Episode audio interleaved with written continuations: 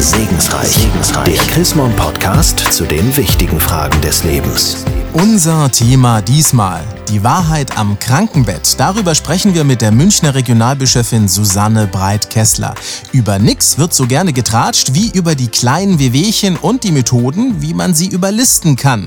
Schnell bleibt einem dann aber auch schon mal der Kloß im Halse stecken, wenn auf die klassische Frage zwischen Tür und Angel, wie geht's denn so jemand die Hosen runterlässt und ein echtes medizinisches Problem offenbart? Frau Breit-Kessler, warum sind wir dann oft so hilflos? Ja, weil wir dann wirklich gefragt sind mit unserem Einfühlungsvermögen. Wir brauchen Zeit, um zuzuhören und es verlangt in diesem Moment dann ganz schön viel und vor allen Dingen, wenn es um eine ernste Erkrankung geht. Eine Art und Weise, wie man dann ganz gerne auf so eine Krankengeschichte reagiert, ist, dass man sagt, ja, das kenne ich auch schon, dass man also quasi Mitgefühl durch Kompetenz in der Sache versucht versucht zu signalisieren. Ist das der richtige Weg? Eigentlich nicht. Es kann schon manchmal helfen, wenn man also behutsam und sensibel sagt, Mensch, das muss schon arg sein. Also ich kenne es auch. Also wenn man zurückhaltendes kommentiert, wenn man aber sagt, ja, ja, das kenne ich, geht gleich vorbei, dann nimmt man den anderen nicht ernst, weil jeder hat ja seine eigene Geschichte mit Krankheit und da wischt man dann drüber weg. Das ist unschön. Und wie sollte man dann am besten reagieren? Ja, am besten ist es, wenn man sich dann wirklich Zeit nimmt und sagt, ach, kommen Sie doch mal rein, wenn man sich zum Beispiel auf dem Flur trifft, setzen wir uns zusammen auf eine Tasse Tee oder Kaffee.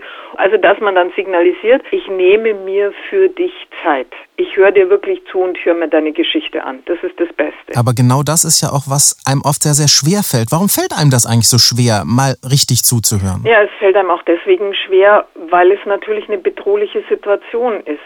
Da ist ein anderer krank, eventuell sogar schwer krank und das rückt einem dann auf den Leib. Man kann also nicht mehr mit Plattitüden antworten, man kann nicht mehr locker drauf sein und es kommt ein zweites hinzu, es macht einem natürlich deutlich, dass es einen selber auch erwischen kann. Ganz unangenehm in solchen Situationen ist ja dann oft auch die Angst, dass man keine Antwort weiß, dass man ratlos ist. Warum macht einen das so fertig? Ja, man möchte halt die Probleme, die auf einen zukommen, immer lösen. Und die Wahrheit ist, dass das manchmal einfach nicht geht. Und zu bestimmten Situationen kann man nichts sagen, weil man nichts weiß oder weil man hilflos ist. Und dann könnte man ganz einfach auch mal die Klappe halten. Jetzt aus Ihrer Erfahrung als Seelsorgerin, was wünscht sich denn der Kranke?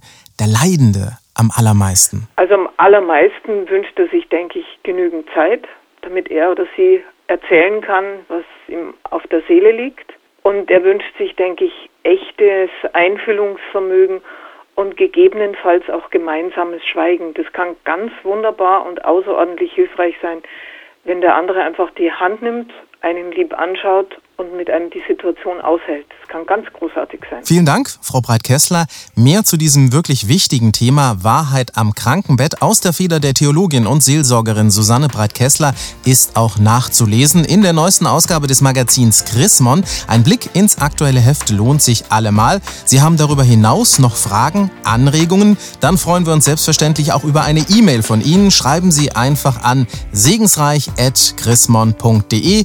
Ich sage derweil Dankeschön fürs Zuhören. Bis zur nächsten Ausgabe von Segensreich. Segensreich. Der Chrismon Podcast zu den wichtigen Fragen des Lebens.